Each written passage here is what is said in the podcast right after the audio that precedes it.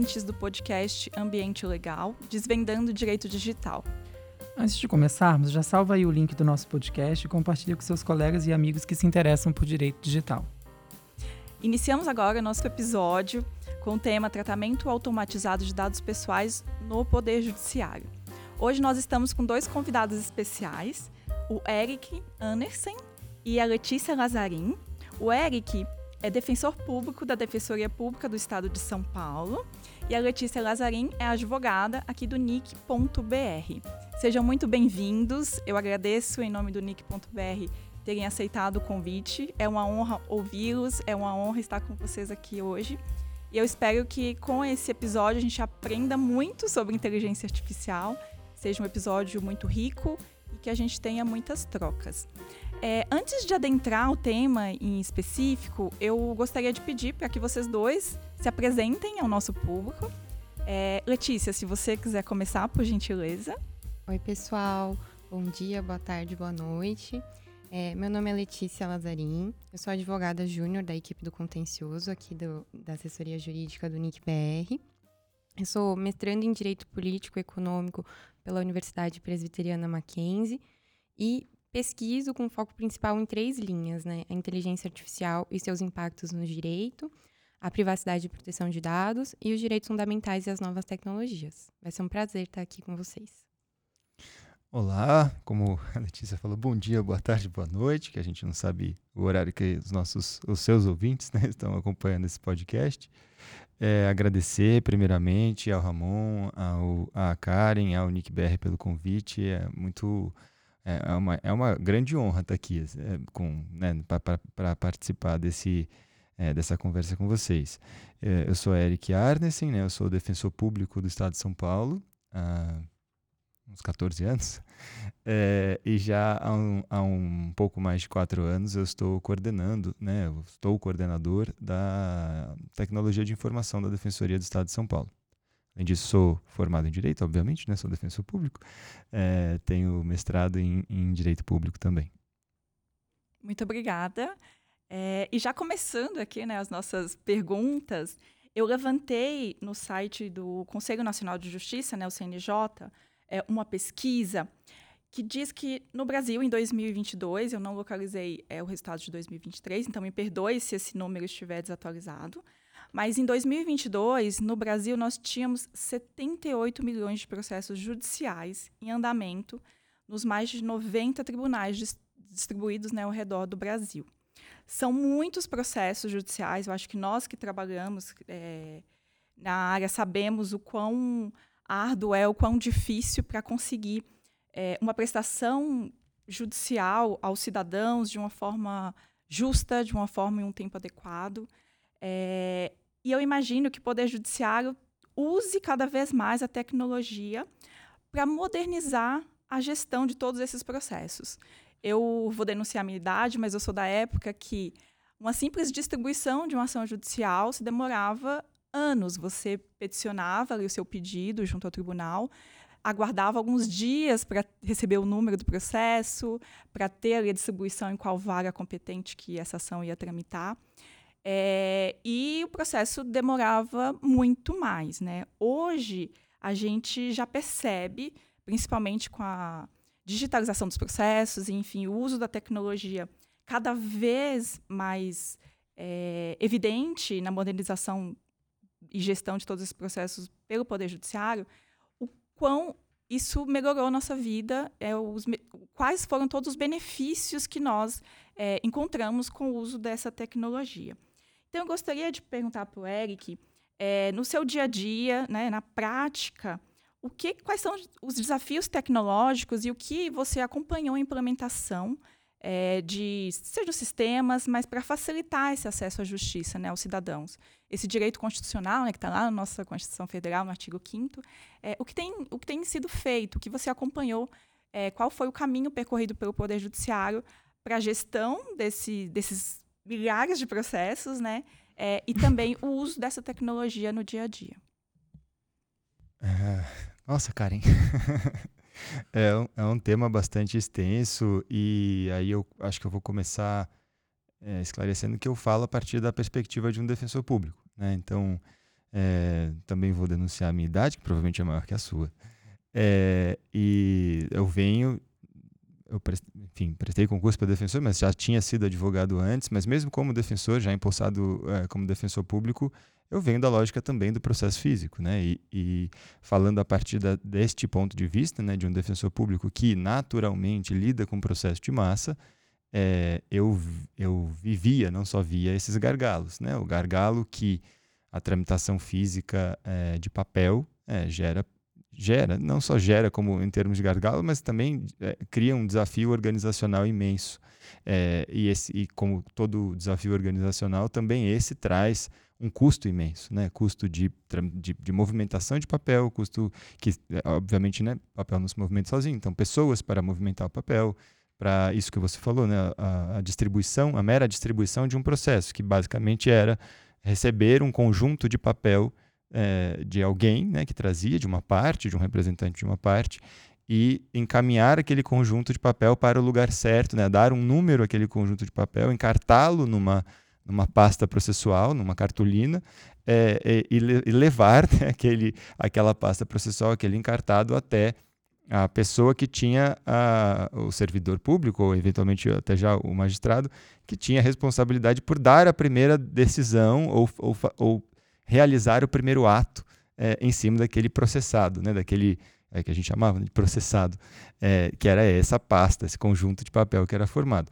Tudo isso é representar, rep, representa custo.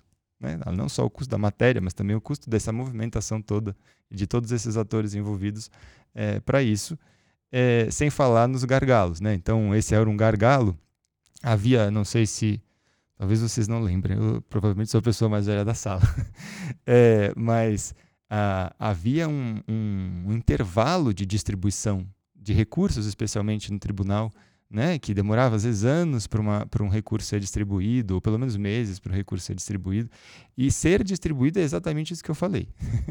é você pegar, formar um conjunto de papel, né, numa, envoltos numa cartolina, que era a capa do processo, e é, é, encaminhar aquele, aquela, aquele conjunto de papel até dar uma numeração, enfim, até a pessoa, é, ou, ou, ou, enfim, o órgão jurisdicional ou, ou a pessoa responsável com competência jurisdicional para tomar alguma decisão a respeito daquilo.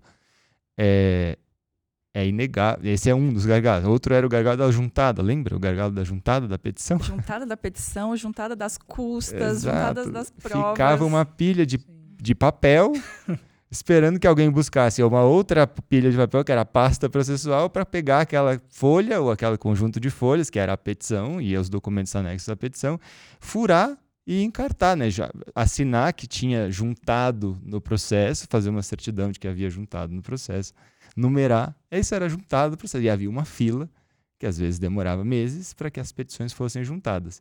O que dizer, então, né, desse processo, desse processado se movimentar e ir até o juiz para que o juiz pudesse decidir. Isso tudo é custo, isso tudo é tempo, isso tudo é gente, isso tudo é, enfim, desgaste, né? E eu venho, é, assim como me parece, você também pegou um pouco disso, é, desse contexto, inclusive já como defensor público. E aí, é, trazendo para meu, para minha, é, para minha realidade, né? Pra, pra, pra, nós lidávamos com essa mesma dificuldade por se porque a Defensoria Pública é a instituição que, esclarecendo para os ouvintes, a Defensoria Pública é a instituição que presta assistência jurídica para a população considerada hipossuficiente pela Constituição, considerada vulnerável pela Constituição. E aqui, obviamente, a vulnerabilidade mais é, é, simbólica e talvez numerosa é a vulnerabilidade é, econômica, né, social, mas também a gente lida com outras vulnerabilidades. Mas fato é que, seja pela econômica, né, dadas as condições do nosso país, mas seja porque, enfim, existem muitas outras vulnerabilidades, nossa demanda sempre foi de massa.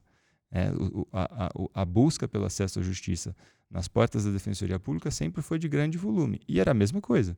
A pessoa trazia o conjunto de. Ela trazia a demanda dela, que a gente redigia no papel. é, punha, punha no papel. E, aqui, e ela trazia os documentos que sustentavam aquela, aquilo, e também a gente colocava aquilo, já estava no papel, a gente montava um processado, e aí tramitava internamente para que um defensor público analisasse aquilo, terminasse de fazer análise daquilo, escrevesse o, o, o conteúdo jurídico que ele precisava escrever para apresentar o papel para o próximo gargalo de. Enfim, então, é, sem dúvida, é, a gente às vezes esquece, né, quando a gente já está numa, num contexto tecnológico, a gente esquece o que veio antes e como era difícil antes e quais foram os nossos ganhos de chegar até aqui.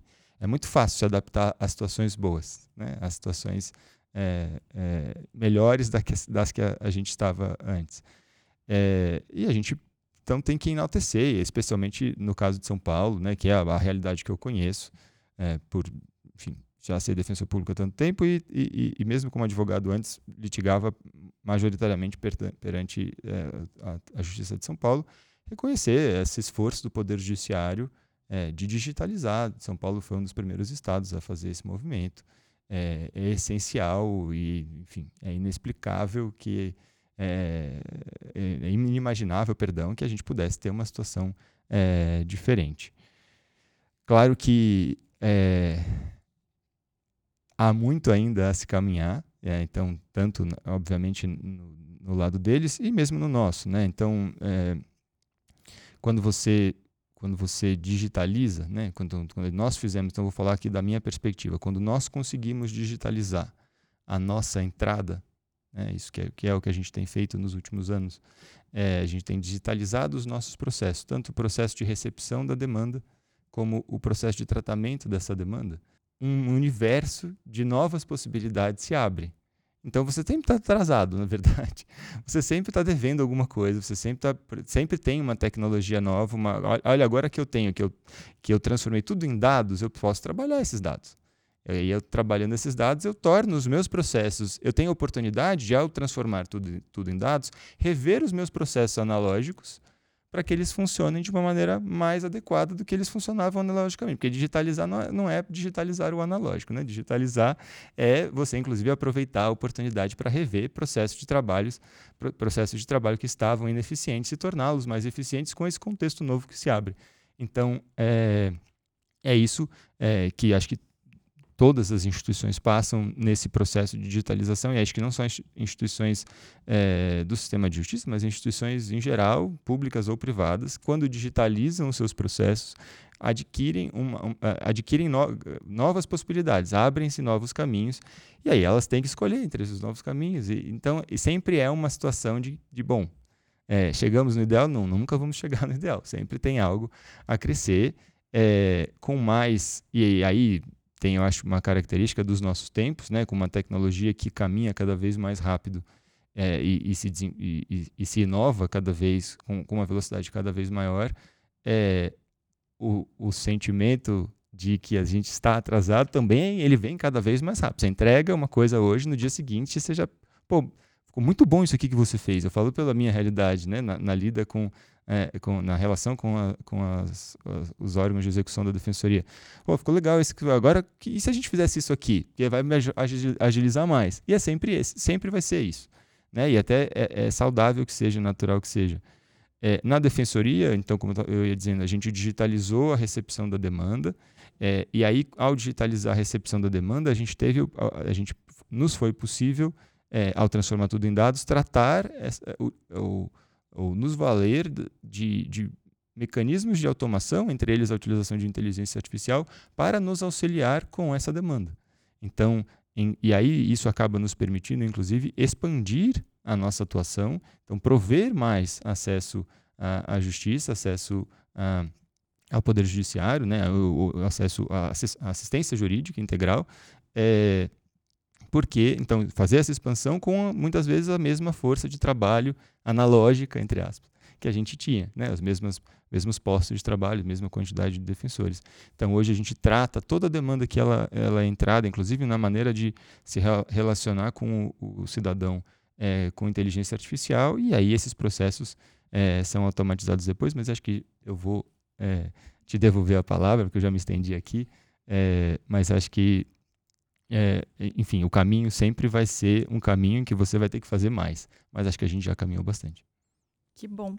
É, e, e, nós que acompanhamos essa, esse movimento do Poder Judiciário em aceitar a tecnologia, porque eu me recordo que muitos advogados é, quando se iniciou é, quando se iniciou esse processo de digitalização e de uso né, da tecnologia em favor do, do, do poder judiciário é, ficaram receosos né, até o acesso à, à, internet gente. Às vezes a gente precisa pensar que muitos é, sequer têm um acesso de qualidade então não tinham acesso à tecnologia implementada pelos tribunais. Fora que cada tribunal também tem as suas é, os seus sistemas enfim foi um grande é, problema que eu vejo hoje como solucionado é, e, e, não é só automatizar, né? Usar a tecnologia realmente para aprimorar processos que são bu burocráticos, usar a tecnologia para redução do tempo em uma decisão judicial, usar a tecnologia para é, uma adequada prestação jurisdicional. Então, a gente que acompanhou essa transição, acho que vimos com bons olhos. E, e que bom que o Poder Judiciário, que é um poder um pouco mais conservador, é, tem usado cada, mais, cada vez mais a tecnologia ao seu favor. Então, eu, fiquei, eu fico feliz de ter participado, assim como o Eric, desse momento de transição. E eu acho que agora é um caminho sem volta. A gente vai usar cada vez mais a tecnologia a nosso é, favor. Com certeza. Completamente sem volta. Nem é impossível, né? Nem é possível você andar para trás nesse aspecto. Né? Exatamente. Né? Tem, tem uma, um aspecto interessante e às vezes até que nos faz nos ter que nos, é, nos força a uma resignação diante da, do movimento tecnológico, que é que ele é civilizatório. Né? É, ele é, é, um marco civilizatório e a civilização não volta, ela não, não retrocede, independentemente de você gostar ou não. É, a, a tecnologia ela sempre é ela sempre vem acompanhada de um caminhar civilizatório. Atingido determinado patamar civilizatório, aquilo não vai retroceder. Goste você ou não, você vai ter que se adaptar aquele novo contexto. Né? Sim, eu tô, eu tô aqui um tempo quietinho escutando vocês e tá passando vários filmes na minha cabeça. Acho que, primeiro de tudo, é uma honra também estar com a Letícia e com o Eric aqui. É, a Letícia é uma parceira de trabalho aqui no NIC, uma parceira de pesquisa também. Inteligência artificial é um dos tópicos de pesquisa é, mais expressivos no meu caminhar aí na vida acadêmica. Então, a gente troca muito figurinha na Letícia o tempo todo. É, e, enfim, então ter ela aqui hoje para falar desse tema que eu sei que é muito caro para ela é, é, muito especial. E o Eric, que representa a Defensoria Pública, com a qual tem um histórico muito, muito especial, assim, né? Foi o lugar que eu mais estagiei. Né? Eu sou do Rio e eu estagiei da Defensoria Pública Estadual e, e da União. E aí eu estou vendo vocês falarem sobre a questão dos processos físicos, né? No meu primeiro estágio é, no Rio era a Defensoria de Execução Penal, né? era o NUSPEN, o núcleo é, relacionado à execução penal. Então tinha muitos processos físicos e a gente tinha que, às vezes, buscar de um lugar para o outro em plena Praça 15, né? 40 graus é, em janeiro no Rio de Janeiro. Então, assim, eu também fui vítima é, de, dessa, dessa sistemática em níveis diferentes aí. É, então é muito interessante ver vocês é, partilharem, tanto na experiência como advogados e na, na experiência do Eric na defensoria esse processo de digitalização e como isso impactou na melhoria desse serviço público, né? E a defensoria pública ela exerce um papel crucial no Brasil em relação ao acesso à justiça, à garantia de defesa de populações minorizadas e, e vulnerabilizadas. Então, enfim, é um episódio super especial e acho que vou puxar um pouco a sardinha para o lado da Letícia, porque como eu falei, a gente a gente conversa bastante sobre as pesquisas, tem algumas pesquisas em comum, né? Eu acabei revivendo essa questão do, da IA no judiciário, de uma pesquisa que eu fiz em 2018, 2019, que agora está parado porque o tema da minha tese é outro, mas a gente troca muito figurinhas sobre isso. E aí, hoje, inclusive, a gente estava conversando, porque na época, quando eu desenvolvi é, essa pesquisa, você tinha um nível de implementação de inteligência artificial no judiciário brasileiro muito diferente do que você tem hoje. Então, assim, se vocês pegarem a minha pesquisa, lá eu estou no momento muito inicial falando principalmente sobre uma expectativa relacionada a, ao poder decisório, né, em relação a se uma máquina poderia julgar ou não. E, e, na época nem se tinha exatamente máquinas que pudessem ter algo parecido a um resultado de julgamento, né, uma decisão judicial, por exemplo. Mas já se tinha aquela discussão, principalmente no plano da filosofia do direito, se aquilo ali não seria questionado pela própria dogmática do que se é, é um processo decisório, né, que se é um poder do juiz em relação a emanar uma decisão.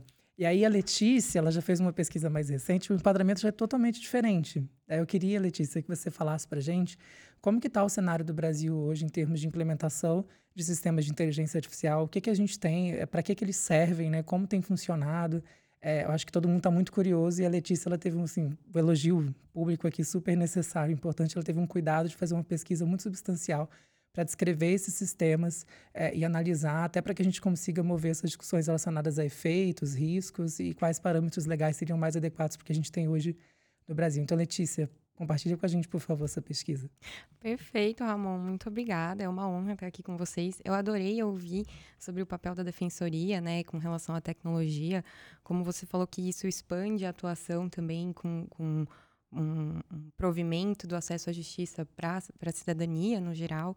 É muito interessante relacionar isso com o uso da inteligência artificial hoje em dia é um tema assim bombástico, porque a gente vê muitos benefícios e, como você disse, é um marco civilizatório. A partir do momento que a gente começar a utilizar de fato, você não enxerga uma forma de retroceder. Você não enxerga uma forma de não utilizar mais a inteligência artificial para esses aspectos.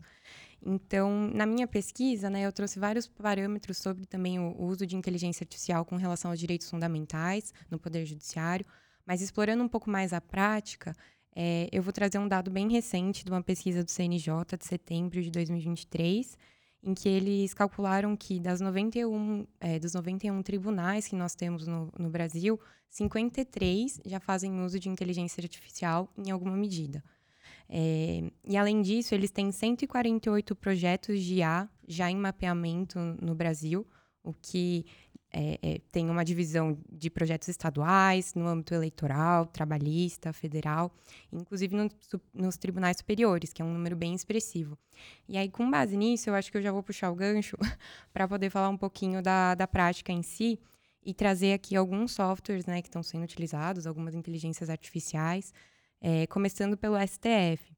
O STF ele tem trabalhado diversas frentes, né? A gente teve o Vitor, que é um sistema que eles usam para analisar se um determinado recurso remetido ao, ao Tribunal Superior está relacionado com temas de repercussão geral. Então, já trazer uma análise para o ministro se isso tem algum julgado no passado, se ele já teve alguma decisão naquele sentido, trazer uma análise mais é, substancial para compreender o assunto e não ter decisões divergentes, que também é um, uma problemática, né, hoje em dia. Hoje em dia não, né? Acredito que sempre tenha, tenha sido. É, e aí, do ponto de vista prático, tem alguns dados bem interessantes sobre o Vitor em si. É, ele tem uma pesquisa do, do Supremo Tribunal Federal em que a Carmen Lúcia aponta que o Vitor ele tem um trabalho de conversão de imagens em texto em que um servidor executava em três horas para facilitar o acesso pela população. Quando você joga esse sistema no software, ele leva cerca de 5 segundos para realizar aquilo. Então, como você falou também sobre, né, Eric, a questão do dispêndio de custo operacional, financeiro, até dos próprios funcionários, você tem um trabalho reduzido de 3 horas para um trabalho de 5 segundos, é, assim, milagroso.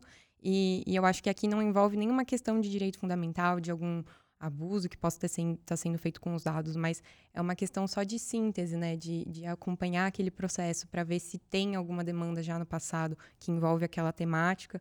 Então, essa redução de tempo gera um benefício enorme, tanto para o cidadão, né? Uma resolução do caso muito mais rápida, quanto para o próprio judiciário que vai conseguir ter uma base para dar aquele julgado. Então, é, você ter uma, uma segurança jurídica muito mais consolidada. É, e também para o ministro se sentir confortável, assim, de dar uma decisão que já está pautada num tema de repercussão geral.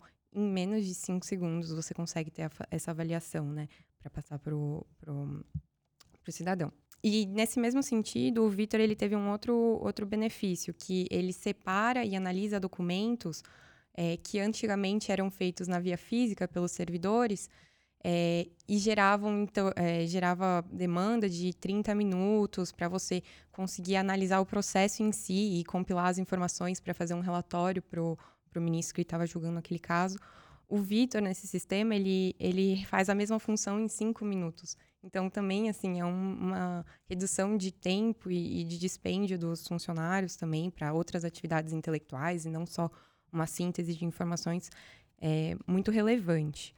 É, o STF ele tem algumas outras práticas também, né, de softwares. Teve o Vitória, que foi lançado mais recentemente, mas eu vou pular para falar um pouquinho sobre o STJ, que teve dois softwares bem interessantes, né, o Sócrates e o Atos. O Sócrates, o Sócrates ele trabalha muito mais com a lógica do Vitor, né, só que ele replica para os recursos especiais. Então, ele faz essa análise de precedentes, ele faz essa análise da, de temas parecidos com o processo, para o ministro ter um amparo muito maior e, novamente, com uma redução de tempo, assim, inimaginável antigamente. É uma coisa que demorava de cerca de uma semana para ser reduzida, é, para ser reduzida, né, compilada, ela passou a ser feita em 25% desse tempo. Então, enfim, é, são benefícios é, muito, muito bons para a sociedade e para o próprio Poder Judiciário. Já o Atos, que eu comentei, ele também faz esse processo de assimilação, só que ele traz precedentes qualificados. Ele agrupa documentos jurídicos para que possa ter uma estrutura semântica semelhante.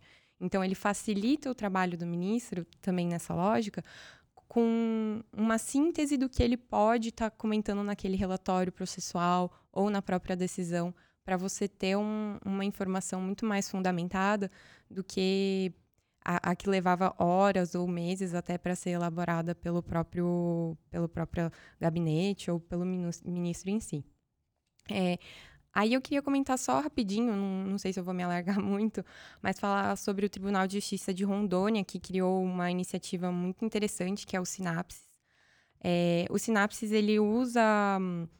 Ele também auxilia os juízes na tomada de decisões, né? Existem vários softwares que fazem isso, como eu comentei, o Vitor, o, o Sócrates e o Atos, mas é, no âmbito estadual nós também temos muitos softwares nesse sentido. E com relação ao sinapses, ele já faz um trabalho um pouco mais elaborado, porque ele chega a é, analisar os dados e identificar padrões de processos judiciais para realmente formar uma tese consolidada para auxiliar o ministro. Ou, o ministro não, perdão, o desembargador ou o próprio magistrado. É, então, ele compila uma série de jurisprudências, teses jurídicas e decisões anteriores que podem ser utilizadas. Mas o que eu acho mais interessante de, de comentar aqui é que no Brasil, até o momento, a gente não tem, né, como, como o Ramon acho que deu uma comentada, é, nenhum software, nenhum sistema de inteligência artificial que gera a decisão por si só. Ele não entra no lugar do magistrado. É, o magistrado ainda tem o processo intelectual, apesar de ele ter esses, essas benesses, né, de ter inteligência artificial que o auxilia com a elaboração, não existe nenhum software que individualiza já a peça, que já redige o texto. Então a decisão ela ainda é natural ela ainda parte do, do magistrado, ainda parte do processo intelectual mesmo, né, da, da inteligência que não é artificial. Então, é, eu acho isso de suma relevância até para a gente pensar é, em, em, benefícios, vantagens e, de, e, desvantagens desses pontos, é, ainda mais com o uso de inteligências artificiais generativas hoje em dia, os riscos que isso pode, pode gerar para a sociedade na aprovação de decisões. Não sei se eu me alarguei muito. Não, que isso. É, aliás, se se alargou foi ótimo, porque a gente precisava justamente desse panorama. É, como eu falei, a pesquisa da Letícia é super importante para esses estudos, porque consegue mapear o que está acontecendo no Brasil em relação ao sistema judiciário é, e como tem sido implementado e desenvolvido o uso dessas tecnologias no judiciário brasileiro. É, e isso nos ajuda tanto a compreender o cenário atual, como também pensar parâmetros para, para o futuro, né? Como o Eric bem trouxe e a Letícia também é, consolidou na fala dela, acho que a tecnologia nos imputa um sentido de, de progresso, no sentido mais específico da palavra, no sentido de caminhar para frente, né? ou seja, são coisas novas que são trazidas e que a gente se adapta de alguma forma. E o retrocesso, em termos de voltar ao passado, né, não acontece. Então, acaba que a gente tem desafios novos e no Brasil, acredito que cada vez mais é, sistemas como esses vão ser implementados e vão enfrentar mais questionamentos e podem até, inclusive, largar, alargar suas funcionalidades. Eu tenho um dado do, do, da TIC Governo Eletrônico, de 2021, que é uma pesquisa desenvolvida aqui pelo CETIC, do NICBR, que é o departamento de pesquisa né, que desenvolve indicadores sobre internet e tecnologia no Brasil, é, que ajuda a gente a pensar também um pouco mais sobre como está esse enquadramento num geral. Né? É, a adoção de IA ela ocorreu em maiores proporções nos órgãos do Judiciário, 55%, do Ministério Público, 50%, e do Legislativo, 48%. Ou seja, são números bem relevantes que a pesquisa trouxe né, dentro do universo uh, metodológico ali da pesquisa, que eu convido a todas as pessoas que estão ouvindo a, a lerem, né, a terem acesso a esses indicadores, você vê que já existe um avanço uh, na, na implementação desses tipos de tecnologia. Ao passo que uh, as questões podem aumentar, né? Como a Letícia falou e eu falei um pouco antes também, a gente não tem ainda um sistema de inteligência artificial uh, que necessariamente projete decisões, mas o Synapses, por exemplo, que você citou, ele traz algo que pode, de certa forma, auxiliar no processo decisório, porque ele cria... Letícia, por favor, me corrija, porque eu não conheço tão bem assim essa ferramenta. é, ele cria, de certa forma, parâmetros né, que estão sendo colocados dentro do judiciário sobre determinados casos, sobre determinados temas, é, e isso ali pode ser utilizado até, por exemplo, como um processo de, de observar a jurisprudência, né, como tem se caminhado em termos decisórios sobre uma determinada questão no Brasil. Então, ou seja, apesar dele não é, definir a decisão, ele traz insumos que colaboram nessa definição. Então, se esse sistema ele tiver de alguma forma enviesado ou, mal alimentado por dados ele pode impactar na decisão do juiz de forma incorreta, por exemplo. São questionamentos que vão entrando e eu acho que são necessários, não é para, enfim, não é para destruir a tecnologia ou para não utilizá-la, porque ela vem no, no, sentido de colaborar com o processo de trabalho dos magistrados, mas é fazer com que essas tecnologias sigam os parâmetros mais rigorosos de ética e que preservem né, o sentido da decisão ali, como a Letícia falou, que eu gostei bastante da inteligência natural, né, daquela inteligência que não é artificial, que é a decisão ali baseada em critérios que não são só parâmetros definidos é, numericamente, né, de forma quantitativa, mas tem a ver com observação qualitativa, interpretativa da lei e até dos processos sociais que a gente vive no Brasil. Mas, enfim, eu falei bastante até, mas é que eu, gosto bastante do tema. Acho que a Karen tem uma pergunta também que vai nos ajudar a guiar um pouco é, dessa discussão para um lugar da, da prática e do que a gente tem visto, do que pode ser vir de efeito em relação a esses sistemas. Exato. Mas antes, Ramon, você tocou em um assunto que, é, escutando a Letícia, eu fiquei aqui pouco intrigada é que na sua pesquisa, né, você não localizou nenhuma inteligência artificial que assumisse o papel ali do, do, do juiz, né, de avaliar o caso concreto e proferir uma decisão.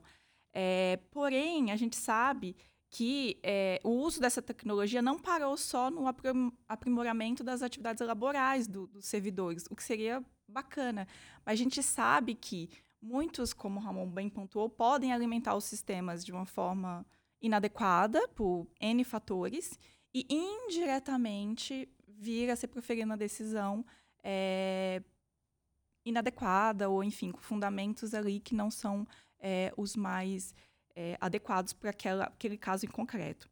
E aí eu fiquei pensando, assim, nos riscos, nos, né, nos benefícios do uso da, dessa tecnologia, enfim, como a gente consegue balancear benefícios e riscos do uso cada vez maior desses sistemas de automatização no tratamento de dados pessoais.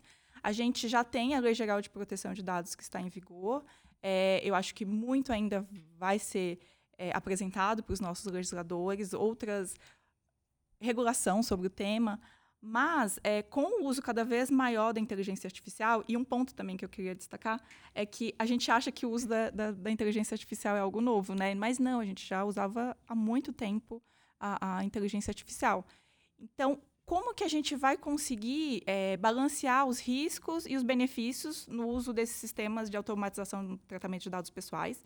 Volto a dizer, os, os dados vão ser tratados cada vez em forma é, massificada o Poder Judiciário tem informações sobre né, dados sensíveis, dados de crianças e adolescentes, dados das minorias. Então, como que vocês enxergam né, os benefícios e os malefícios no uso desses sistemas de automatização no tratamento de dados pessoais? Eu acho que a gente tem que primeiro, e aí eu estou falando bem da, da, minha vida prática mesmo, porque eu lido com isso, né? Então eu acho que, é, e eu lido com essas perguntas, exist, existem nas instituições jurídicas, como existem nas empresas e na defensoria não deixa de ser assim, existe controladoria interna, e eu tenho que responder, e, e, e dentro da controladoria da defensoria é, tá a autoridade de dados interna, enfim, então eu tenho que responder essas perguntas é, rotineiramente. Aí eu acho que a gente primeiro precisa fazer, é, fazer uma diferença da, da, dos dois, é, de, de, dois pontos. Né? A gente está falando de segurança da informação, e aí é toda uma questão técnica que eu acho que não cabe aqui né, nessa nossa discussão. É, enfim, né, todas as, obviamente, né, eu acho que todos nós sabemos disso, as instituições é, públicas brasileiras, especialmente aquelas do Poder Judiciário, como a Karen colocou, que lidam com informações extremamente sensíveis, têm uma preocupação extremamente rigorosa com segurança da informação né, de ter bancos de dados seguros, de, de ter, enfim, né, ter a sua, sua infraestrutura é, é, protegida por todos os mecanismos aí técnicos que existem para proteger. No caso né, do meu, meu, de onde eu falo, na, da Defensoria Pública, não é diferente. A gente tem aí diversas. É, nossa infraestrutura é híbrida, né, em nuvem, parte em nuvem, parte em data center, e toda ela é protegida com diversas camadas de segurança, enfim. Essa é uma questão. A outra questão, eu acho que é, é essa tem mais a ver com o tratamento desses dados e o que se faz é, com os dados. Né? Então, é, nós também, porque justamente somos, né, somos um dos atores né, que levamos os casos ao judiciário, nós também recebemos dados extremamente sensíveis e, e, e, e temos é, essa preocupação. Né? Então, a primeira, o primeiro ponto é a transparência do que é feito com os dados internamente, né? Da, uh, do, do, do, tratamento, a transparência dos modelos, né? De como, de como esses dados são trabalhados por modelos tecnológicos, sejam modelos de inteligência artificial, seja automação, é, as equipes, não só as equipes técnicas, mas também as equipes de negócio internas, têm que estar muito apropriadas de como aqueles dados levam às conclusões automáticas, né, de por automação que eles levam. Então, acho que esse, para mim, é a primeira premissa essencial. Né? É, a segunda, é, que é a preocupação com vieses, é a partir, e eu acho que ela é, é a primeira é pressuposto para ela. Então, primeiro você tem que saber como aquela conclusão é feita, qual é a massa de dados que está alimentando. Porque o carregamento de dados, e aí também a gente tem que ter um pouco de, de, eh, de concretude nessa análise, né? o carregamento de dados feito por qualquer instituição jurídica é com base nos casos que ninguém fica alimentando o caso que está criando. Né? Ou, ou seja, é com base na prática. Os dados, os casos chegam, eles são alimentados no banco e ele, ele vira massa de dados para ser trabalhado. Então são os casos concretos no final. Né? Não, não, não, é, a preocupação é a preocupação muito maior do que com o que está servindo, né, está tá sendo alimentado ali, acho que é como esses dados estão sendo tratados. Por isso que eu digo que a transparência do modelo de tratamento desses dados é um ponto essencial. Né, e a, a, equipe técnica, obviamente, mas também a equipe de negócio tem que estar muito apropriada de a massa é essa, os dados dessa massa são, são levantados tais, tais, tais dados. Esses dados é, são é, disponibilizados para essas conclusões. Se o, A, o B e o C estiverem juntos, a conclusão é tal. Se tiver é, junto com o D, a conclusão vai ser tal. Isso, esse, o modelo né, de tratamento disso tem que ser muito claro. É, e aí, em relação aos vieses, é uma preocupação, é exatamente a mesma coisa. Existir uma preocupação constante, mas mais do que só uma preocupação, um método constante de reavaliação dessas conclusões, que é o que a gente chama internamente de curadoria. Então, é, nós, nós por exemplo, na, na, a inteligência artificial, como eu falei, ela alimenta muitas, muitas fases do nosso, do nosso processo de atendimento hoje. A, a, a primeira fase é, é, a mais óbvia, que seria a primeira fase do nosso atendimento, que é a recepção da demanda da defensoria. Então, a, a, o, o, usuário do serviço da defensoria começa a interagir com a defensoria interagindo com uma inteligência artificial que vai ouvi-lo, né, entre aspas, né, vai captar as informações dele, fazer diversas perguntas para ele e entender se é um problema criminal, se é problema de família, se dentro da área de família é um problema da ordem de separação, de, de, curador, de, de interdição ou de alimentos, vamos supor, se dentro de, da grande área de alimentos é uma questão de é o pai ou a mãe, se é para criança, se não é, se é o pai, se é oferta de alimentos, ou porque não existe alimento fixado ainda, ou se é revisional de alimentos, porque já existe um alimento fixado. A inteligência artificial vai interagir com a pessoa e chegar a essa conclusão. Hoje ela faz isso com um nível de certeza, é, e aí essa, essa conclusão, é, ela, além não só concluir, porque é, eu digo é, que nos, nos permite expandir, porque essas conclusões elas são internalizadas é, junto com e, e, essas informações são apresentadas para uma equipe que pode trabalhar com aquele naquele caso com mais, porque já está com a informação antecipada é, de uma maneira muito mais rápida que se sentasse alguém na minha frente e, e me respondesse todas aquelas perguntas que eu faria. Então, eu, a gente consegue trabalhar, isso, isso, isso acelera né, o, a entrega é, da prestação pública que nós temos que entregar. É, agora, isso, isso acontece hoje, de chegar nesse nível de identificação da demanda, e aí a própria inteligência artificial já passa quais são os documentos que fundamentam aquela demanda para a pessoa nos informar. É, isso chegou assim depois de muita curadoria e de muita eliminação de equívoco. A gente faz sessões de curadoria para tratar as nossas os nossos motores de inteligência artificial a cada 10 dias. A gente faz, analisa, abre, abre-se. Agora é um pouco mais em dashboards ah, é, dinâmicos, em tempo real, mas no começo a gente fazia no Excel mesmo, sei lá, há quatro anos atrás, era a base do Excel. Você olhava lá, não, peraí, as pessoas estão respondendo, não, isso aqui, então a gente precisa mudar essa pergunta. A gente precisa mudar é, como se conclui que essa informação mais aquela é, gera essa conclusão. É, então, eu acho que, acho que esses dois pontos são é, essenciais. Não uma mera preocupação com viés, mas uma ação. O primeiro, como eu falei, né, a transparência, mas o segundo é uma ação efetiva, planejada e, e, e concreta, colocada em prática, de você permanentemente tratar o resultado do modelo. Né? Então, o conhecimento do modelo e o tratamento é, é, contínuo desse modelo, né? do, dos resultados desse modelo. Acho que, para mim, é, esses pontos são essenciais. Nossa, perfeita sua fala. Não tenho muito o que acrescentar. Eu acho que eu só vou comentar um pouco em cima.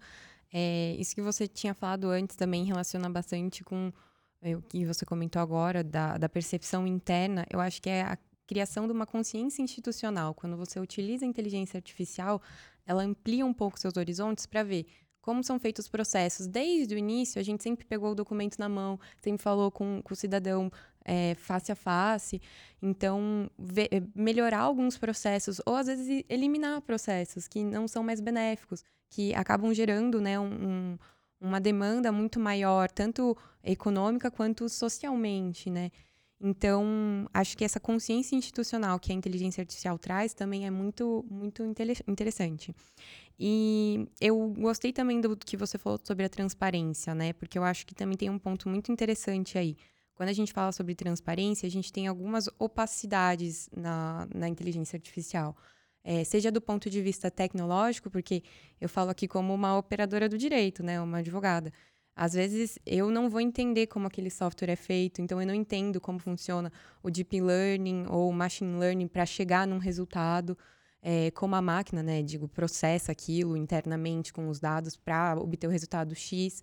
Então, é, essa opacidade, seja do ponto de vista técnico, porque a informação não é precisa para quem está utilizando, também a opacidade do ponto de vista objetivo mesmo. O objetivo final que ela está obtendo, ela tá com fundamentos, não só do ponto de vista técnico, porque uma coisa é você entender o sistema operacional, outra coisa é você entender a, a chegada naquele, naquele resultado, como você falou é, é, fomentado com decisões anteriores, não é uma decisão tirada de uma caixa, assim, surpresa.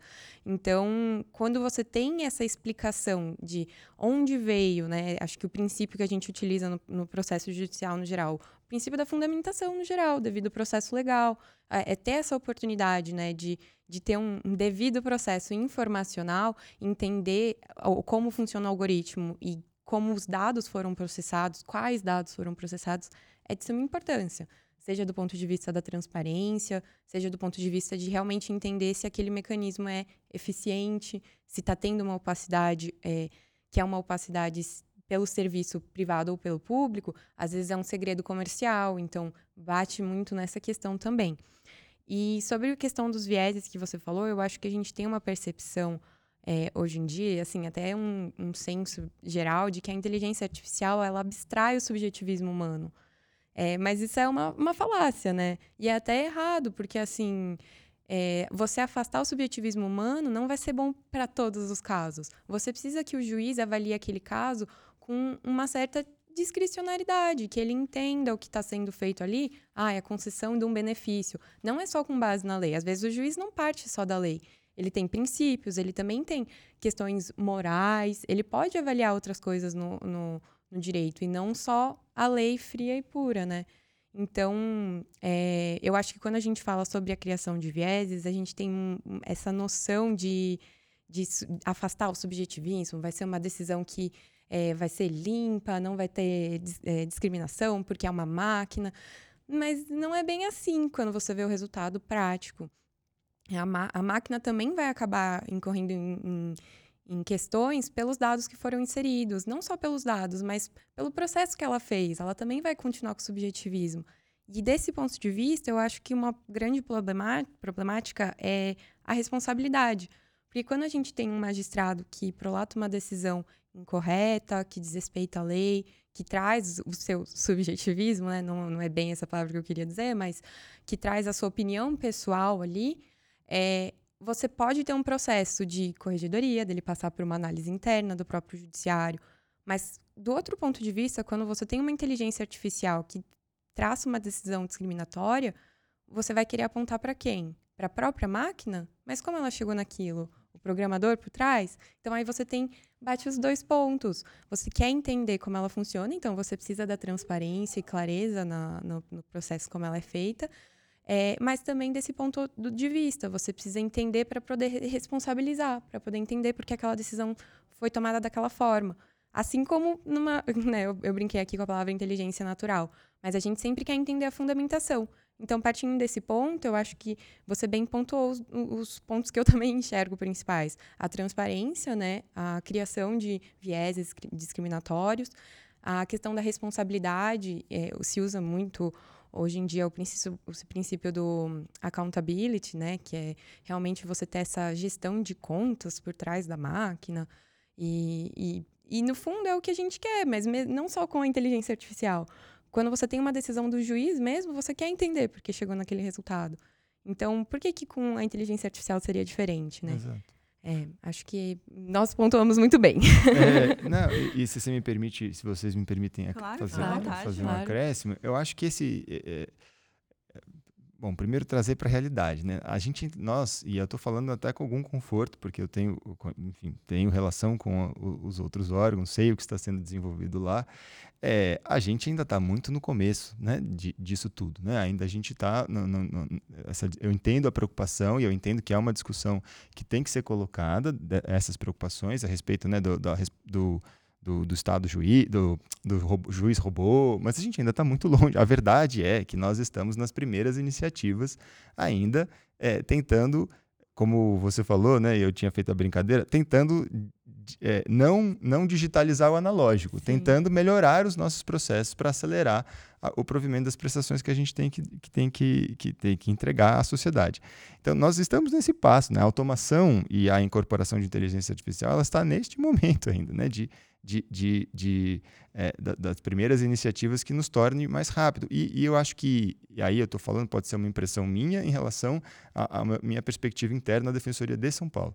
Mas eu acho, né, da, da minha relação é, com, os outro, com outros atores institucionais, que é uma, uma compreensão partilhada de uma maneira geral, que é a de que é, automação barra inteligência artificial, né, como um dos tipos de automação, é, é são aceleradores aceleradores não são substitutos. Então, nesse aspecto da responsabilidade, eu acho que isso é muito claro de que a responsabilidade sempre vai ser e, inter, e eu já tenho isso, é, é, isso já no meu, no meu caso concreto, né, da, da, da, defensoria, isso já é uma, uma, uma questão. É, a, a inteligência artificial sugere uma ação a partir do que ela interpretou, do que um usuário nos disse. É, nós nós usamos, por exemplo, já o modelo Titan da AWS para analisar é, folha de cálculo de execução penal. E ali se sugere uma, um pedido de progressão de regime. Mas é uma sugestão. Isso não elimina, né, essa sugestão não elimina a responsabilidade de um agente humano que prestou um concurso para exercer aquela função, ocupa um cargo político, né, ocupa um cargo, é, é, enfim, é membro de uma instituição é, não afasta a responsabilidade daquele agente público de, de, de é, decidir se vai utilizar do produto acelerado ou não. Né? Então, eu acho que essa questão ela me parece essencial também, né, para acrescentar uma. A responsabilidade tem que ser sempre humana. Né? A, a, a, o, essas, esses mecanismos, essas ferramentas, essa tecnologia, como eu disse, é, não só civilizatória, é, a inteligência artificial ela é uma dessas tecnologias que mudam tudo. A gente está usando agora para fazer texto, mas a gente nem sabe. É igual a eletricidade, né? Começou acendendo a lâmpada, depois fizeram tudo isso que a gente está fazendo agora com a eletricidade. É, é, a inteligência artificial é a mesma coisa. A gente está vendo a primeira lâmpada brilhar. Depois a gente não sabe onde, isso vai parar. É, essas tecnologias elas vêm para acelerar os nossos processos, como aceleradores, não como substitutos. E é importante que isso esteja claro também para a sociedade, né? Então. Perfeito. É, eu gostei muito do que vocês disseram, eu até anotei quais eram esses pilares, né? Para a gente sempre trabalhar com muita transparência, que eu acho que é fundamental em tudo que a gente faz. Investir em conscientização e treinamento de recursos humanos, porque é o nosso, é, é o nosso colaborador, são as pessoas que vão estar ali trabalhando nos sistemas, enfim, é, e também muita curadoria, revisando todos os processos, vendo quais foram os ganhos, quais foram os acertos na tecnologia, e resolvendo também eventuais questões que não foram bem resolvidas. É, e o fato da gente sempre colocar o ser humano também na, no, como ponto central na tomada de decisões. é, a gente sabe que a tecnologia é feita de pessoas para pessoas. Então, nós que precisamos é, usar a tecnologia, usar todas essas ferramentas, mas as decisões partem da gente, né? A gente tem que é, ter esse protagonismo nas tomadas de decisões e, com isso, evitar esses vieses, enfim, esses processos discriminatórios que a gente sabe, que a gente acompanha no dia a dia, é, que, infelizmente, ainda acontecem muito. É, perfeito. Acho que Eric e Letícia deram uma aula super complementar para a gente sobre tanto da experiência prática, né, da situação que está muito inicial no Brasil ainda a implementação desses sistemas. Então, assim, isso não significa para todos os entusiastas, estudiosos, tantos amigos que eu tenho, que a gente deve deixar de, de escrever, enfim, estudar e pensar sobre enquadramentos futuros, óbvio que não. É, mas é claro que a gente tem que ter esse cuidado para olhar do que está acontecendo hoje e até para que a gente consiga conversar no mesmo passo, né? Não parecer que a gente esteja querendo acelerar um processo de discussão sobre algo uh, que ainda, de certa forma, é inexistente. Então, acho que essa, essa chamada de atenção que o Eric traz é muito interessante. Colocando o sinal de trânsito para carro voador. Né? é? Não, era, são cada, cada exemplo, né? E acho que a gente retomar um pouco é, e colocar um pouco no, próprio, no mesmo passo a ideia do que está acontecendo na prática e do que, que a gente está querendo fazer em termos de regulação isso não significa que a gente, de certa forma, a gente tem que é, preditar determinadas coisas, porque a gente sabe que já existe uma estimativa de impacto do que a inteligência artificial pode trazer, né, tanto no setor privado quanto no setor público. Então, nesse sentido, a gente sabe que algumas coisas são, de certa forma, um estabelecimento geral, principiológico de como essas tecnologias é, devem ser desenvolvidas e utilizadas. Mas é, é gosto muito quando o Eric fala, nos traz para essa realidade da prática, do que está acontecendo nas instituições judiciais brasileiras, justamente para que a gente consiga conversar um pouco nesse mesmo passo. E aí, só pegando algo que chamou muita atenção na fala de vocês, a questão dos vieses, né? E a Letícia traz super bem que às vezes tem essa ideia de que a inteligência artificial, ela de certa forma iria né, consumir, não teria a subjetividade humana presente, porque ela faria uma automatização ali da decisão, né? Isso acho que de certa forma está um pouco mais pacífico hoje, de que não funciona assim. É, mas eu acho que vale sempre lembrar né, que o insumo, é, em termos de dados, inclusive de dados pessoais, né, citam o LGPD é, especificamente, o que se tem são insumos produzidos é, pelas relações humanas, pelas relações sociais. Então, é óbvio que os seres eles vão se construir de forma a ter determinadas interpretações e diálogos que vão é, criar percepções, e essas percepções elas podem enviesar um determinado sistema. Né. Então, acho que esse é um dos maiores é, temores que se tem é que no processo de automatização do judiciário, enfim, da, e até mesmo de, do quanto isso pode impactar decisões, né? Por exemplo, se você alimenta uma máquina, né, em, em termos de machine learning, com um tipo de decisão que ela já sai um pouco incorreta e um pouco inadequada para o que a gente tem dentro do contexto do ordenamento jurídico brasileiro, ela poderia aprofundar decisões injustas, decisões inadequadas, e aí acho que essa é uma grande preocupação que se coloca. Mas é muito bom ouvir é, do Eric como esse processo tem sido feito, principalmente em termos específicos da defensoria, que trata é, dados e questões de populações mais vulnerabilizadas, é, como isso tem sido feito com cuidado de curadoria, né, de avaliar como tem, é, quais são os resultados que tem se tido da implementação das tecnologias. Então, só pegando a fala de vocês para dar um aparato para quem está é, nos ouvindo do quão é importante essa unificação do que a gente está estudando e discutindo em termos até para um futuro, acredito eu, próximo, e para o que a gente tem hoje. E aí, pensando nessa discussão toda, eu acho que tem uma questão que é inevitável, né? não dá para não se fazer, que é uma das questões mais é, discutidas em termos de inteligência artificial é, e produção de decisões, que é a questão de um direito de reação é, do titular de dados, em específico quando a gente fala do uso de dados pessoais. Né? E essa reação ela pode ser conceituada de formas diferentes. Né? Ela vem, num primeiro momento, como uma ideia de um direito à, à revisão de uma determinada decisão, recomendação, enfim, de um resultado que é gerido de forma totalmente automática e depois se discute mais amplamente um direito à explicação, ou seja, seria é, aquele dever do controlador de dados, ou seja, daquela pessoa que está utilizando o sistema é, de inteligência artificial, de explicar é, como ela chegou a determinadas decisões e como isso impacta para o titular. Então, a gente tem aí, essencialmente, é, o princípio da transparência vigorando dentro dessa discussão, que foi algo muito citado por vocês. E aí, só para a gente puxar um pouco essa discussão que quem está nos ouvindo com certeza acompanha e, e, quer saber e ouvir de vocês um pouco é, da opinião e interpretação que vocês têm sobre, o artigo 20 da LGPD ele fala é, do direito à revisão é, de decisões automatizadas, ou seja, decisões que foram produzidas de forma totalmente automatizada. E aí até ele cita especificamente quando os resultados disso envolverem criação de perfis de consumo, perfil profissional, ou seja, ainda coloca ali um contexto que a gente já consegue interpretar que são contextos que podem impactar de forma mais discriminatória. Só que a LGPD não falava em específico como funcionaria essa revisão. Então, isso foi uma das principais críticas, um dos artigos mais controversos e discutidos uh, na academia e na prática era como fazer valer né, esse artigo 20. E aí a gente, só para alimentar um pouco a nossa discussão e o que vocês vão trazer, acho que vale a pena a gente pegar o PL 2338, que é o PL sobre regulação de inteligência artificial mais sedimentado que a gente tem hoje, né, que teve toda uma comissão de juristas na produção desse texto, e acho que é sempre bom frisar isso, porque foi um processo aí que levou é, um trabalho sério, enfim, consolidado de especialistas da área do direito que vem trabalhando esse tema. O que, que esse PL traz? Ele traz, mais ou menos ali entre os artigos 8 e o décimo, você tem uma consolidação melhor do que seria essa revisão é, de decisões automatizadas. Né? É, primeiro, a ideia de você ter um direito à explicação, que é trazido pelo artigo 8 se eu não me engano, mas enfim, ainda é um PL, né? então a gente não tem que ter tanto apego ao número do artigo, ele pode mudar.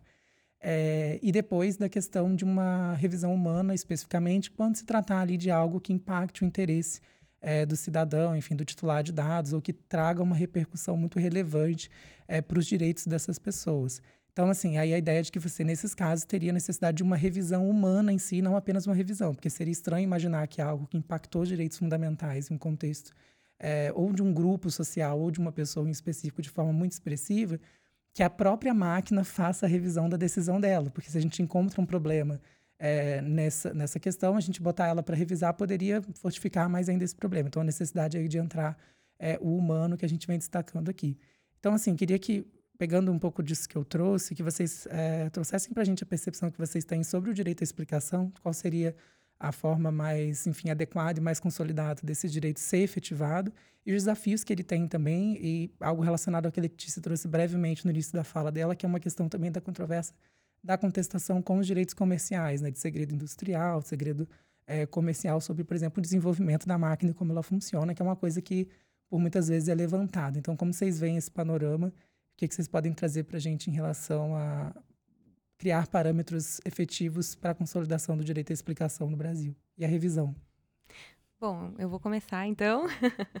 é, como eu coloquei anteriormente, a, a inteligência, como ela é uma inteligência artificial, a gente tem que sempre ter isso em mente, né? Que ela não é uma inteligência artificial, é, perdão, que ela não é uma inteligência natural. Então, ela replica, ela tenta replicar a cognição humana. Mas você sempre vai precisar da cognição humana, do conhecimento humano, para fazer, fazer a, a, curadoria, né? Usando o termo do Eric, curadoria final, para você realmente avaliar se aquela decisão foi feita de forma correta. Então, quando você passa para o princípio da explicabilidade, né, para a questão da, da revisão da decisão, ela é fundamental para você ter decisões assertivas é, para você evitar esse, esses erros que podem acontecer pelos próprios dados que foram injetados na máquina, ou tratados. É, e até como nós, né? A gente sempre passa por um processo revisional é, de fundamentação.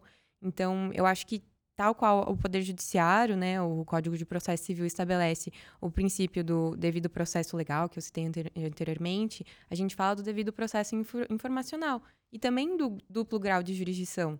Para você ter essa segunda avaliação, né? Não vai ser só a inteligência artificial que vai pilotar uma decisão que muitas vezes não tem é, explicação, não tem um motivo para aquilo ter sido gerado de tal forma. E, e também, voltando para os argumentos que eu tinha comentado anteriormente sobre a opacidade, é, não é o fato de você ter a decisão que ela vai ser clara para o seu público. O cidadão comum, ele não tem termos jurídicos no seu vocabulário do dia a dia, então você utilizar o juridiquês, né, que a gente brinca no, na advocacia, é, não vai facilitar aquela questão. Então, você ter a revisão humana e a explicabilidade precisa também ser do ponto de vista é, fácil, né, factível de, de ser compreendido pela população. E não buscar a parte técnica ou jurídica muito escancarada. Acho que meu comentário seria esse. Não sei se o Eric quer comentar. Ah, é perfeito. Eu, acho até que a gente tinha, de uma certa forma, é, enfim, não quero ser repetitivo, mas de uma certa forma, são os mesmos fundamentos que a gente tratou na, no, no, no, tópico anterior, né? Se é que a gente pode dizer que uma conversa tem tópicos, mas enfim. É, mas são os mesmos fundamentos. Então, é, transparência, do, não, mas é, insisto, né? Acho que tá, porque a gente fala transparência, a gente tem uma ideia muito abstrata de transparência.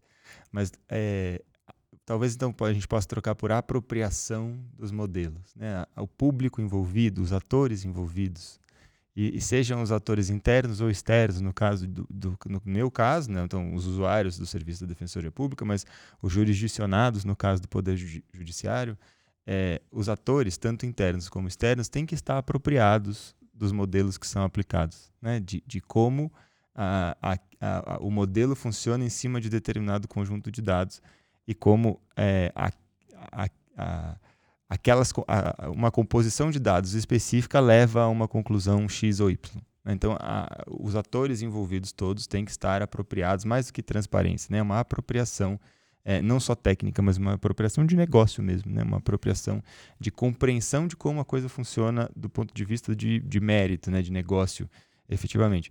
E a, a curadoria estar aberto também, né? Aí pensando agora no acesso como um, jurisdicionado ou no acesso como um usuário externo é, da defensoria que nos acessa via ouvidoria. Então, as nossas, a, nós temos um comitê com a ouvidoria que traz as demandas do usuário, porque embora eu faça a curadoria de 10 em 10 dias, tem coisa que nem a curadoria pega, os números não pegam.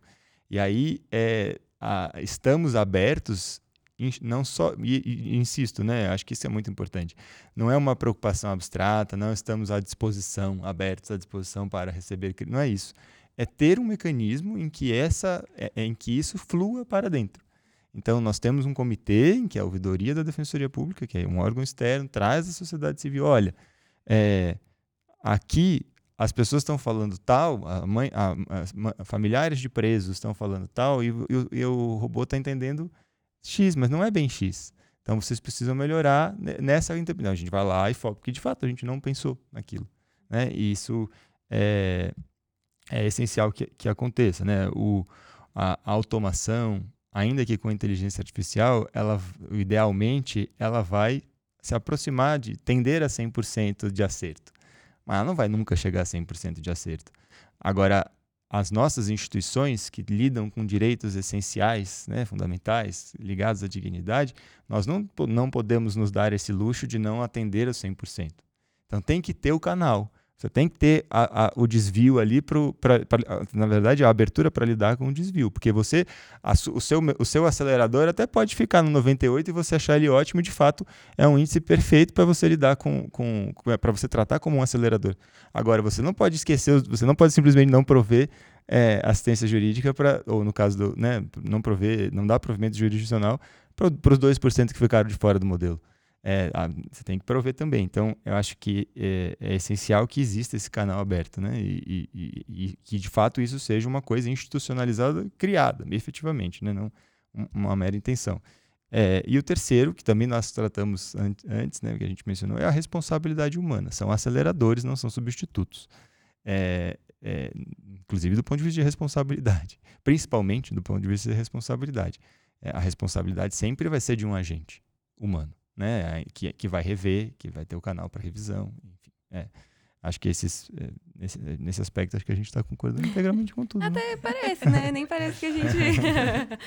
é, eu acho que só para pontuar também o último ponto que você comentou, é dessa questão do segredo comercial, segredo, segredo industrial, com relação às empresas e instituições privadas.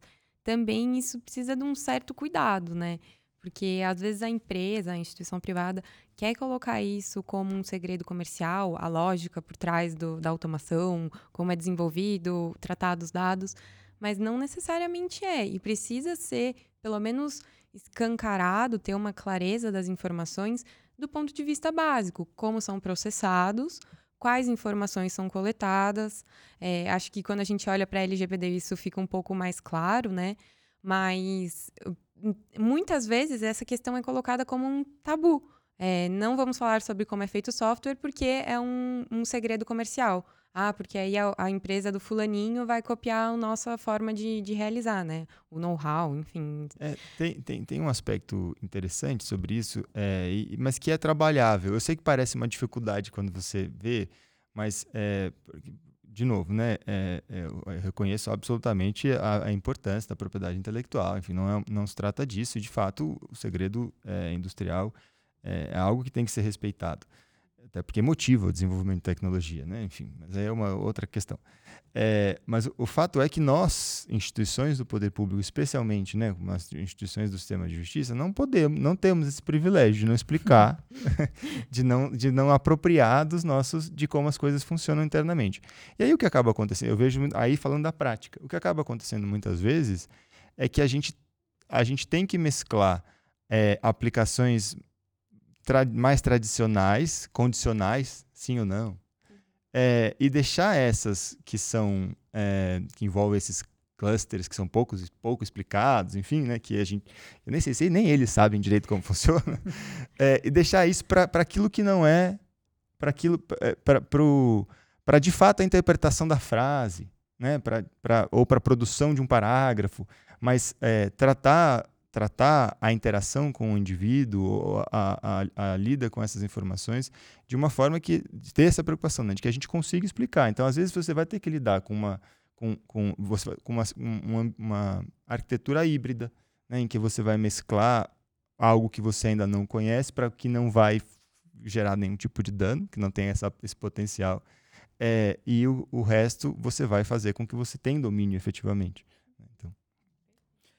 bem legal essa é, Letícia ter trazido essa questão do, do segredo comercial industrial, porque a LGPD, de certa forma, já observa um, um, a possível contestação de uma, de uma revisão, de uma explicação sobre uma decisão automatizada por parte de uma alegação relacionada ao segredo comercial industrial. Né? Então, o artigo 2 desculpa, o parágrafo 2 do artigo 20, ele fala justamente disso, né? De você Uh, caso isso aconteça, né, o, o, controlador alegue o segredo comercial e industrial, acho que isso é importante como informação, a Autoridade Nacional de Proteção de Dados pode fazer um processo de auditoria para identificar possíveis fins discriminatórios ou decisões discriminatórias ou outras ilegalidades dentro do processo.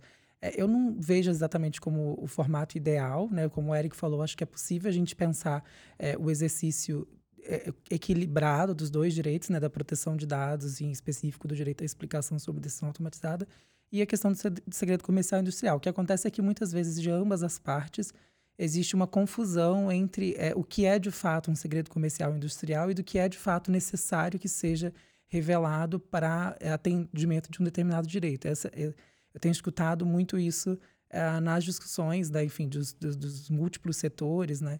Seja do setor empresarial, do setor governamental, da sociedade civil e da própria academia, essa dificuldade de equilíbrio entre essas duas questões.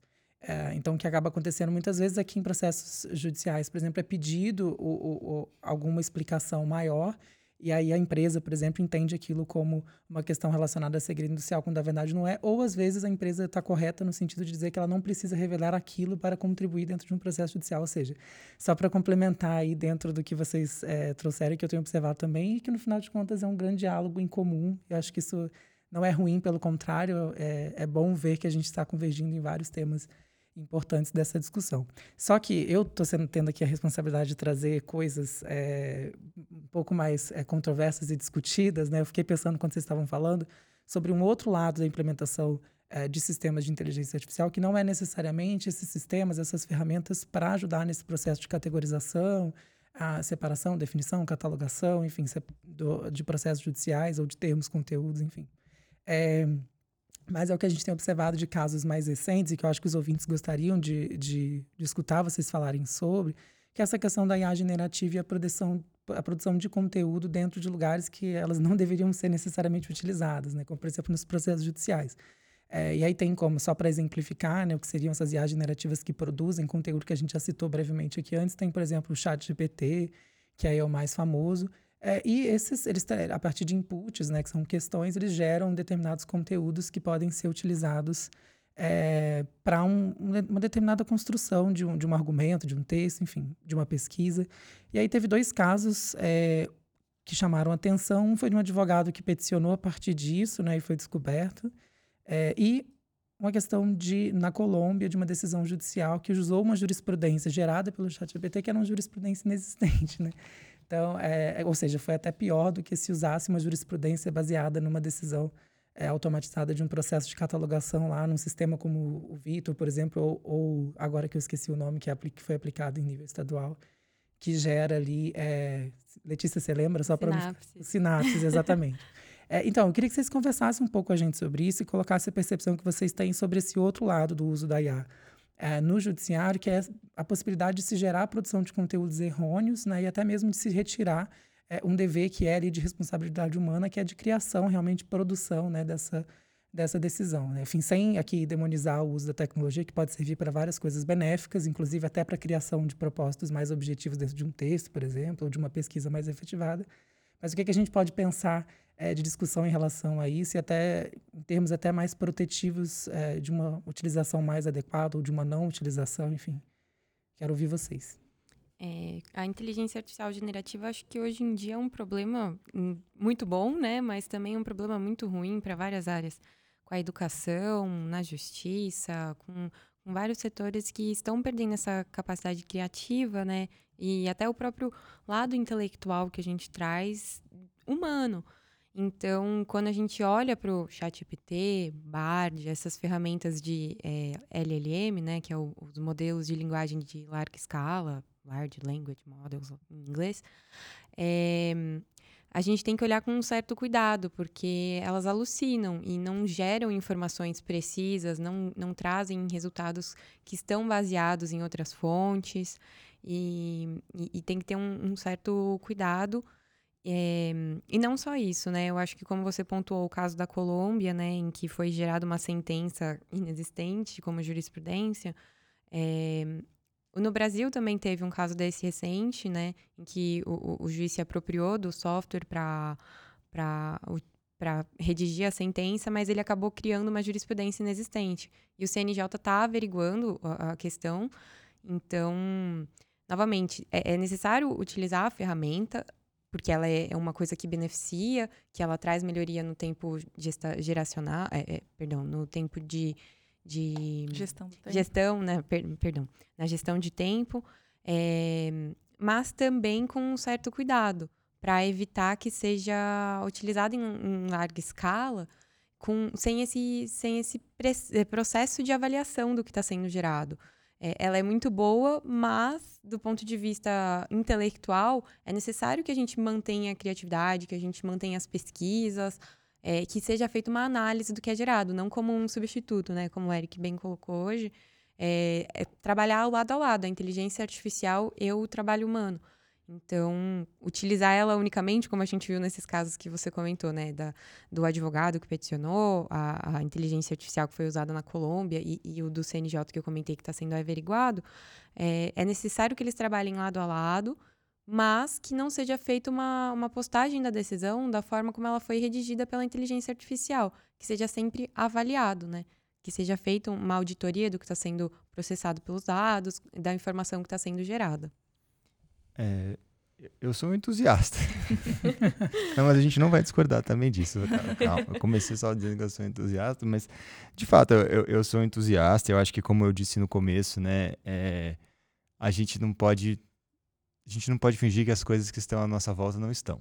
Elas não vão embora, elas, elas estão aí, elas vão fazer parte da nossa é, do, do, do, nosso caminho daqui em diante, é aquilo que eu até brincadeira né, de tecnologia edificante, né? a gente está vendo a primeira lâmpada acender, mas a gente não sabe onde a eletricidade vai dar.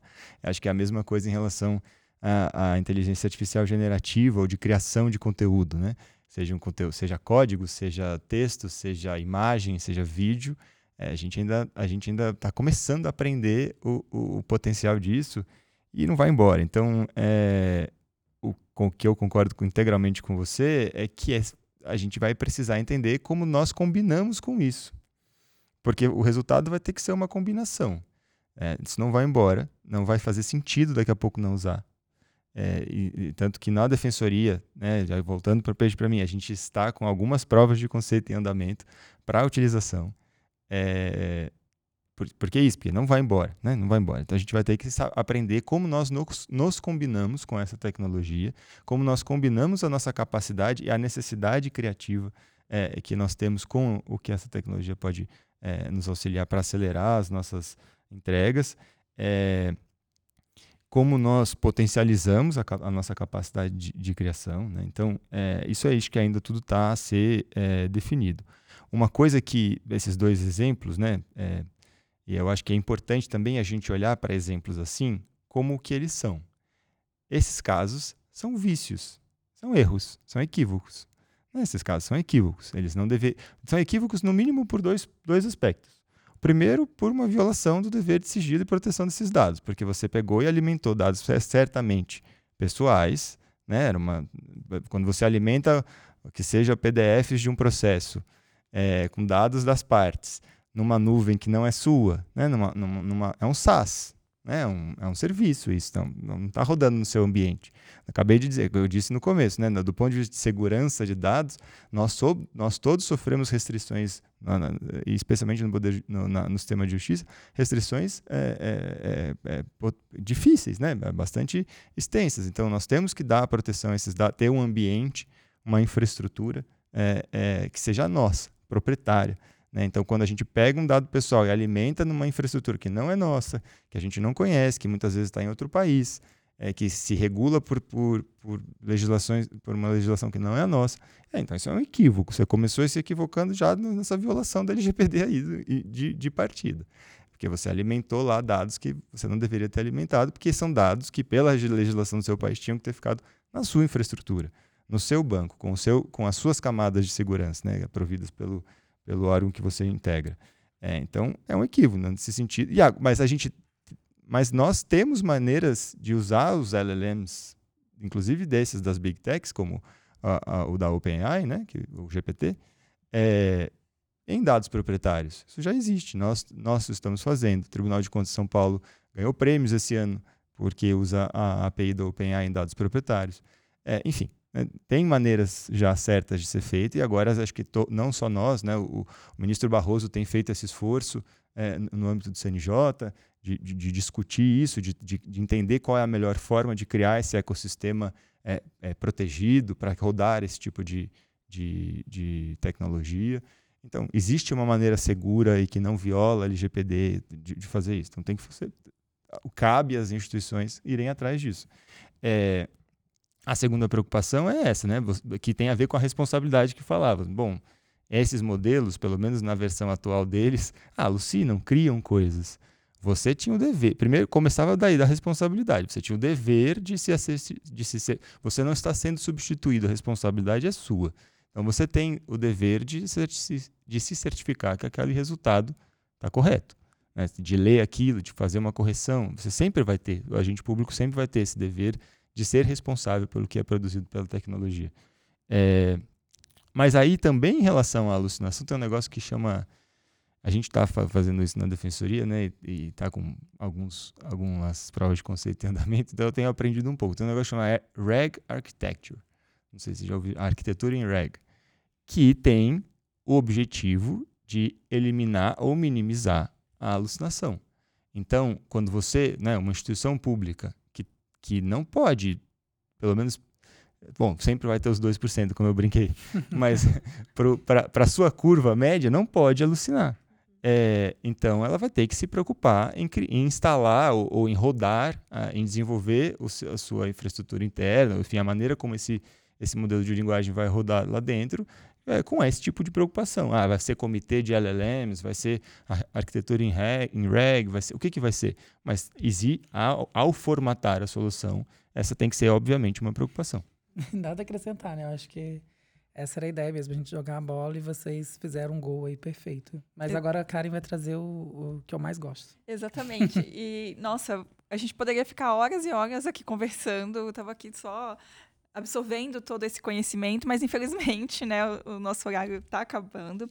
E a gente sempre termina o nosso podcast com um momento que nós apelidamos de happy hour. O que é o happy hour? É um momento que nós pedimos para os nossos convidados indicarem é, eventual livro, filme, enfim, algum conteúdo atrelado ao tema que foi né, discutido aqui hoje, para que nossos ouvintes possam é, conhecer e continuar os estudos, se aprimorarem sobre o, o a discussão. É óbvio que é, eu imagino que vocês vão ficar à disposição dos nossos ouvintes, ca caso alguém queira entrar em contato, tirar dúvidas, é, aprofundar mais sobre o tema, mas eu peço gentilmente para que, se tiver né, algum conteúdo que vocês possam indicar a mim, ao Ramon e a todos os nossos ouvintes, por gentileza, o façam. Bom, eu, eu vou começar só agradecendo. Eu no começo não fiz isso, mas agradecer a oportunidade para toda a, a, equipe né, do Ambiente Legal e também da assessoria jurídica do Nick BR de estar tá participando desse episódio. Mas já vou voltar para o happy hour. então, eu trouxe aqui dois, dois exemplos de, de temas que eu acho muito legais, assim, de conteúdos. Um é o livro do Stephen Hawking, que é Breves Respostas para Grandes Questões, foi publicado em 2018 em um trecho, ele traz uma frase que para mim é muito emblemática quando a gente fala de IA, né? Ele fala assim: a criação bem-sucedida de inteligência artificial seria o maior evento da história da humanidade. Infelizmente, pode também ser o último, a menos que aprendamos a evitar os riscos. Então, assim, é, eu recomendo que todos leiam pelo menos esse trecho, assim, que ele fala sobre as novas tecnologias, porque é bem, bem relevante. E um segundo ponto que eu trouxe, já é mais pro lado é, de documentários, né? A Netflix tem um documentário super interessante que é o Coded Bias. Eu procurei, não tem nome em português, se, se tiver me corrijam depois. Mas ele traz a visão de uma pesquisadora do MIT que descobre falhas na tecnologia de reconhecimento facial. E o documentário é super conceituado, é, essa pesquisadora do MIT é, é, bem renomada. Além disso, a é, é, tem várias, assim, vários insights, né? Tem várias é, oportunidades de fala de outras pessoas que já sofreram discriminação algorítmica, que veem isso em outras áreas. Então, acho que é um pouquinho do que eu queria falar, o livro e o documentário. É bom fazer igual a minha colega Letícia fez, de agradecer imensamente. É, não é um agradecimento vazio, é realmente uma honra estar aqui no NICBR falando sobre isso. É, desejo que esse podcast tenha muito sucesso, muitos anos pela frente. É, enfim, sem dúvida, vocês são uma. Bom, vocês são donos da internet, né? Você, vocês são uma referência para todos nós. Estar nesse espaço é, é, é uma honra para mim, pessoalmente, para a Defensoria Pública do Estado de São Paulo ocupar é, aqui esse, esse momento de, de interação. É, é, é incrível, enfim, uma uma coisa para a gente sem precedentes. Então, muito obrigado por isso. É, eu não tinha me preparado para esse momento, confesso, mas é, curiosamente eu estou lendo um livro, vou até pegar meu celular para confirmar o nome do autor, o autor é Kazuo Ishiguro. É, é, um, é um romance, assim, é, um, é um livro bonitinho é, sobre inteligência artificial, chama Clara, Clara and the Sun. Eu estou lendo em inglês, eu não sei se tem tradução em português. Ficamos a mesma, então. É, mas é um, é um livro Interessante porque, tra porque trata de, da inteligência, da relação de uma inteligência artificial com a dor e os sentimentos, os sentimentos de amor e de perda. É, curiosamente, eu estou lendo, eu estou adorando esse livro, então é, vou deixar aqui como a minha recomendação porque está me fazendo pensar sobre isso, né? Sobre o momento em que a gente se a gente chegar em AGI, né? Na, na inteligência artificial geral ou ger, geral, né? Assim traduz, uhum. traduz né? Para geral, é, como que isso vai, vai acontecer, né? Essa questão da, da, da, a, da consciência, enfim, eu, tá, fica aqui a minha recomendação. Clara and the Sun, o, o autor é Kazuo Ishiguro. Letícia, Eric, muito obrigada por todo o ensinamento. Eu aprendi muito com vocês, eu acho que todos os nossos ouvintes também. Então, obrigada pelo tempo, pela disponibilidade de vocês. E a gente vai ter novos episódios, quem sabe vocês né, nos presenteiam em, em, novas, novos encontros. Mas muito obrigada pela presença. É, e o Ramon quer finalizar? Quer é, não, deixar é... o seu justificar o que a Karen já disse, assim, Eric, para a gente também é uma honra receber você aqui representando a Defensoria Pública. A gente tem um cuidado de acompanhar é, o trabalho né, e a produção de cada convidado. Então, é, trazer você que tem enfrentado essas discussões com muito cuidado a Defensoria Pública, que é uma instituição essencial para acesso à justiça no Brasil. Então, assim, a honra é recíproca e seja bem-vindo sempre, que venha muitas outras parcerias. E a Letícia, que já é uma super parceira, né, uma filha da casa aqui, então tudo certo. E as recomendações eu adorei. O Coded Bias eu já assisti umas duas vezes, né? Com a, Joy, é, a pesquisadora é a Joy Bulomani. Enfim, muito interessante. E o livro, eu fiquei muito interessado também de ler, me lembrou o filme Her, né? Que eu não lembro hum. agora quem é o diretor, mas me lembrou aquela interação ali romântica entre o ser humano e uma uma, não sei exatamente se era uma inteligência artificial, acredito que sim, que produzia ali uma relação, enfim, em relação aos afetos e tal. Não, e esse é a, do, é, é a, é a, relação da inteligência artificial com a dor de uma criança. Ah, então mas a questão do sentimento que eu fiquei. É, é, muito. É, é, mexe com você. Exato, é. Então, assim, tem aí indicação para todos os tipos. Então, uma coisa mais científica de pesquisa, uma coisa mais da interação com a tecnologia e os sentimentos. Eu lembrei do filme aqui, mas o livro traz uma outra temática, mas também relacionada ao sentimental, enfim. Só agradecer, finalizar o episódio com uma satisfação imensa de ter escutado vocês e aprendido muito e tenho certeza que quem está nos ouvindo também curtiu bastante. Obrigado, gente. Obrigada. Muito obrigada. Esperamos que você tenha gostado. E lembre-se, essa é mais uma das iniciativas proporcionadas pelo registro de domínios.br. Registre o seu .br. Para mais informações de nossas atividades e eventos, acesse o site nick.br e acompanhe nossas redes sociais. Os links estão na descrição deste episódio. Até a próxima!